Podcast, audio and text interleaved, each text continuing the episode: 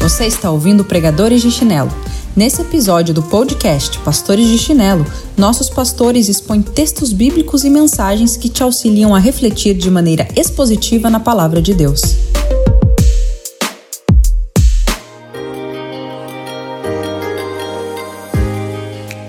Fala, meu povo! Pastor Bruno Ruggeri aqui, um dos pastores na Igreja Batista de Vila Mariana, em São Paulo, capital, e um dos pastores de chinelo. E hoje eu tenho a honra de gravar esse episódio de Pregadores de Chinelo para vocês.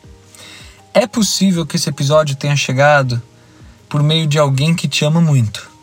E se esse foi o caso, ouça, por consideração a essa pessoa, por consideração a você mesmo e por consideração a mim que estou gravando, né? Serão apenas alguns minutos e eu peço a sua total atenção para a gente conversar sobre esse tema tão sensível que é o fato de um dia você já ter sido da comunhão, ter participado da igreja, ter se engajado em ministérios e hoje você simplesmente está distante, não tem sequer vontade de ir para a igreja, nem de orar, nem de fazer nada, está muito frio e a gente precisa falar sobre essa condição. Eu quero fazer algumas considerações com você aqui. E a primeira delas é que eu quero que você tenha certeza de que, embora para nós pareça que a nossa história seja única, que os meus motivos são únicos, são especiais, que o que eu vivi é muito diferente do que outras pessoas viveram e que só eu sei o que eu passei o que eu estou passando, eu queria te dizer com, com todo o amor do mundo, mas que a tua história, embora ela seja única por ser sua, mas ela não é exclusiva no que diz respeito à história de pessoas que em algum momento da caminhada se afastam de Deus ou da igreja ou das amizades da igreja, enfim. E aí cada um vai ter uma trajetória nesse sentido.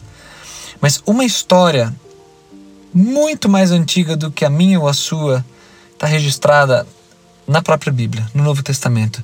Eu queria apresentar você para um camarada chamado Demas. Eu não sei se você já ouviu falar sobre Demas. Eu quero fazer umas considerações a partir da história dele. Ele é mencionado muito rapidamente em algumas cartas do apóstolo Paulo. Você tem uma menção a ele no capítulo 4 da carta de Colossenses, no versículo 14, quando diz assim: Lucas, o médico amado, e Demas enviam saudações. Então, Paulo estava preso na cidade de Roma, escrevendo uma carta para os irmãos da cidade de Colossos, e ele manda saudações tanto de Lucas como de Demas. Numa outra carta que Paulo escreve nessa mesma ocasião, quando ele estava preso em Roma, que é a carta de Filemon, ele diz assim também, no finalzinho da carta, a respeito de Demas, mas não só de Demas. Está escrito assim: assim como também Marcos, Aristarco, Demas e Lucas, meus cooperadores. Demas simplesmente está no seleto grupo chamado de cooperadores de Paulo, né? os meus cooperadores. Então não é como se Demas fosse alguém que um dia entrou numa, numa igreja, ouviu um pouquinho da palavra e depois, sei lá, cansou e saiu, ficou dois dias e vazou. Demas era um cara firme a ponto de ser chamado de cooperador de Paulo, a ponto de estar com Paulo num momento de privação, porque aqui, tanto na carta de Colossenses como na de Filemão, Paulo está preso em Roma. E Demas é um cara que está com ele. Não é qualquer pessoa. Eu queria muito saber quais ministérios Demas desenvolveu, o que, que ele fez na igreja e tudo mais, mas é fato que Demas estava com ele. E aí, quando você abre na terceira e última menção de Demas na, no Novo Testamento, é na última carta que Paulo escreve, que é em 2 Timóteo. E lá no capítulo 4, no versículo 9, quando Paulo está trocando correspondência com Timóteo, ele escreve assim: Procure vir logo ao meu encontro, pois Demas, amando este mundo, abandonou-me e foi para Tessalônica. Aqui são alguns anos depois da correspondência para os Colossenses e para Filemão. E a gente não sabe o contexto, a gente não sabe o que aconteceu exatamente, mas o Novo Testamento registra que esse camarada chamado Demas decidiu abandonar Paulo e a razão é amando este presente século, amando este mundo. E eu, de novo, tenho muita curiosidade de saber o que, que se passou na cabeça de Demas, qual foi o contexto que ele enfrentou, quais são os dilemas que ele vinha lidando. Mas eu não sei, a única coisa que eu sei é o que está escrito aqui no Novo Testamento: Demas, amando este século, me abandonou. E aí, nesse sentido, que eu quero fazer essa primeira consideração. A sua história, ela não é única. Desde muito tempo, pessoas como você e como Demas lidam com esse acontecimento de, em algum momento, largar a firmeza, a comunhão, a presença na igreja e, e cada um vai ter o seu motivo, cada um vai ter a sua história. Mas eu queria que você começasse a refletir que, dado que essa história se repete ao longo do tempo, não é como se você estivesse vivendo algo absolutamente novo. Não é como se Deus nunca tivesse visto uma história assim, ou se a igreja nunca tivesse lidado com isso. Você não precisa se sentir assim sozinho, ou como se as amarras que tem sobre você, que hoje te deixam frio e distante em relação à igreja, fosse algo só seu. Quer dizer, homens do passado e mulheres do passado já viveram uma situação semelhante. A segunda consideração que eu quero fazer para você é que cada pessoa tem uma crise específica ou tem uma razão. Se eu tivesse o privilégio, a oportunidade de ouvir a sua história, a sua trajetória, tenho certeza que você me contaria alguma coisa específica que você passou, que você viveu, alguma mudança específica de pensamento. Ah, foi nesse momento aqui da minha caminhada, ou aconteceu isso, isso e isso. É, você iria contar uma história do porquê que você está distante né, da igreja e de Deus nesse, nesse momento. Mas eu quero te falar que a maneira como a Bíblia resumiu o afastamento de Demas, ele funciona de um jeito quase que simbólico para resumir o afastamento de toda e qualquer pessoa do Senhor Jesus. E o afastamento basicamente é amando este presente século. Talvez na, na, sua história você me contaria algo do tipo assim: não, é uma, uma crise de fé, eu comecei a questionar algumas coisas. Será que a Bíblia tem razão mesmo? Será que isso ou aquilo? Talvez você interpretasse que a sua questão é uma questão muito mais intelectual, muito mais assim, racional. Mas se você cavar um pouquinho mais fundo, você vai descobrir que um afastamento de Jesus ele não acontece num ambiente esterilizado, científico, é, livre de bactérias do pecado, vamos chamar assim, e que você então ali friamente, racionalmente começou a considerar, considerar e reconsiderar as coisas. Não é como se num dia ensolarado qualquer você começasse a pensar: puxa, e se as coisas não fossem exatamente como a Bíblia fala? E se, na verdade, outras religiões estiverem certas? Ou e se Deus não existia? Ou se isso ou se aquilo? Não foi num dia esterilizado e, e, a parte de qualquer outro episódio que, que essa reflexão aconteceu. Você é um ser humano e um ser humano ele é sujeito a amores e a desamores. E o nosso coração se inclina, ele ama situações, ele ama pessoas, ele, ele é sugado, atraído por situações específicas.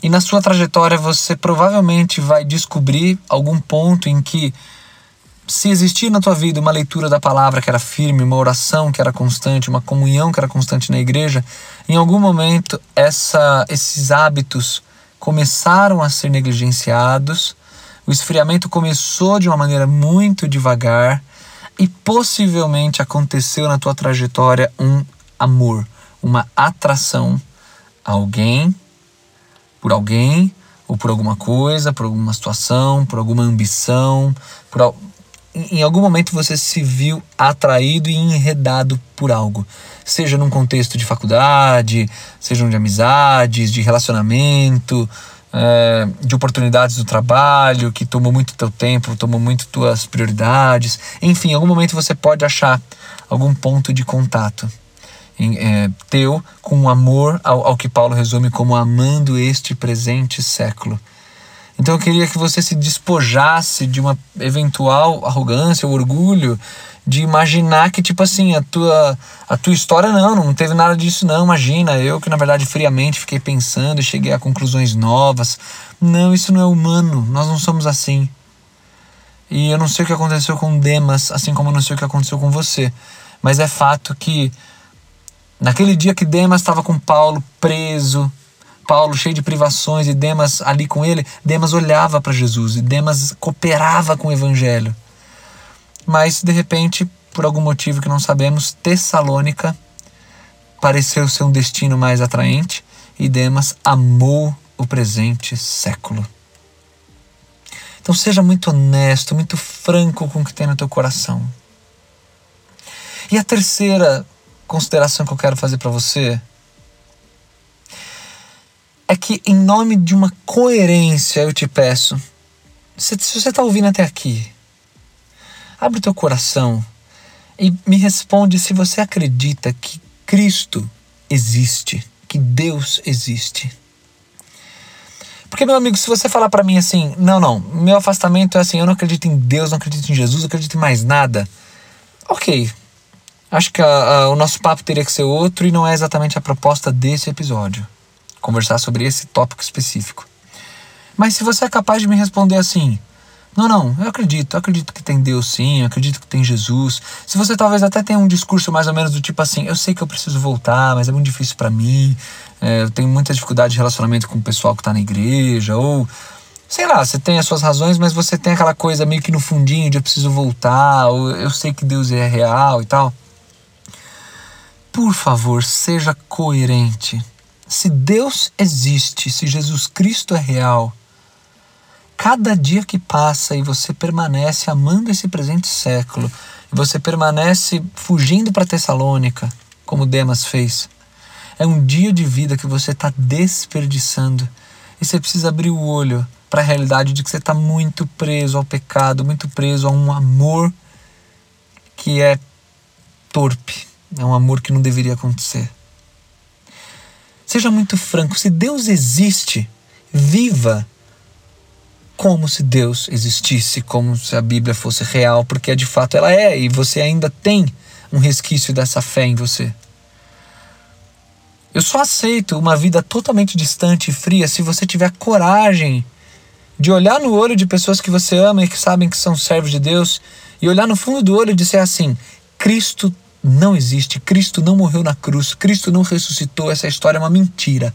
Se você for capaz de dizer isso do fundo do seu coração, então, beleza. Então, realmente é coerente você viver para si próprio, amando esse presente século e curtindo Tessalônica.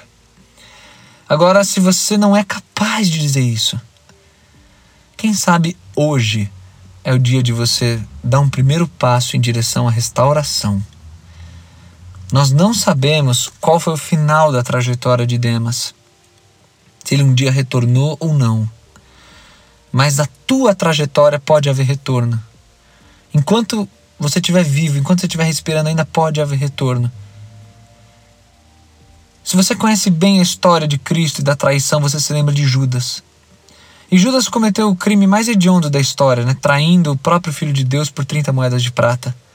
Mas lembra de como Judas ficou absolutamente perturbado e ele pegou aquelas moedas e jogou contra os sacerdotes, dizendo: Eu traí sangue inocente.